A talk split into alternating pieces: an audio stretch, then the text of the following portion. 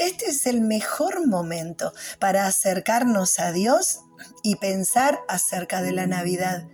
En la Biblia, en el Evangelio de Lucas, capítulo 1, versículo 25, dice lo siguiente. Qué bueno ha sido el Señor conmigo.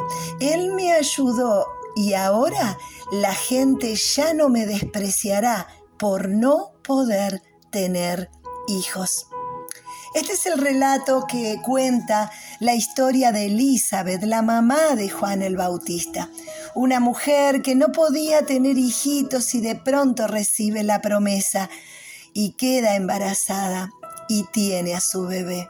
Bueno, la verdad es que al principio, cuando Dios toca nuestras vidas, parecería que lo que ocurre es eso que estamos viendo con nuestros ojos. Pero la verdad es que detrás de esta historia había mucho más este niño que estaba en el vientre de Elizabeth, que ahora le estaba dando la alegría a ella de ser mamá, no iba a terminar su tarea solamente en eso, sino que la vida de Juan el Bautista fue la vida de un profeta que profetizaba la venida de Jesús y el ministerio de Jesús en la tierra el trabajo, la tarea, la misión que tenía Juan el Bautista era marcar el camino, mostrar el camino hacia Jesús.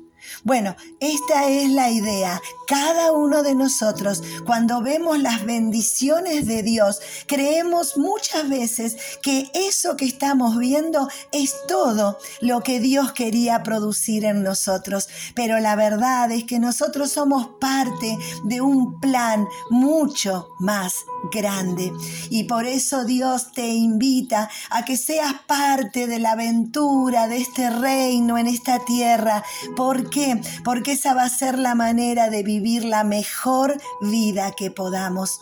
No solamente recibiendo nuestras bendiciones y disfrutando nosotros, sino entendiendo que somos parte de una gran historia y que las cosas que Dios te revela, las cosas que Dios nos muestra, es para poder ayudar a otros a encontrarse con este Dios poderoso y bueno que vino a la tierra en un pesebre humildemente a reinar, a reinar en tu corazón, a reinar en mi corazón a reinar sobre aquellos que le creen a Él.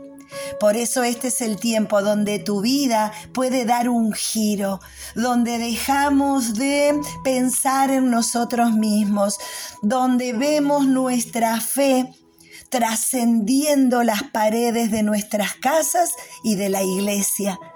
Una fe que recorre las calles, una fe que se manifiesta en amor, en solidaridad, en paz, en perdón, en reconciliación, iluminando la oscuridad que llena las calles de las ciudades donde vivimos.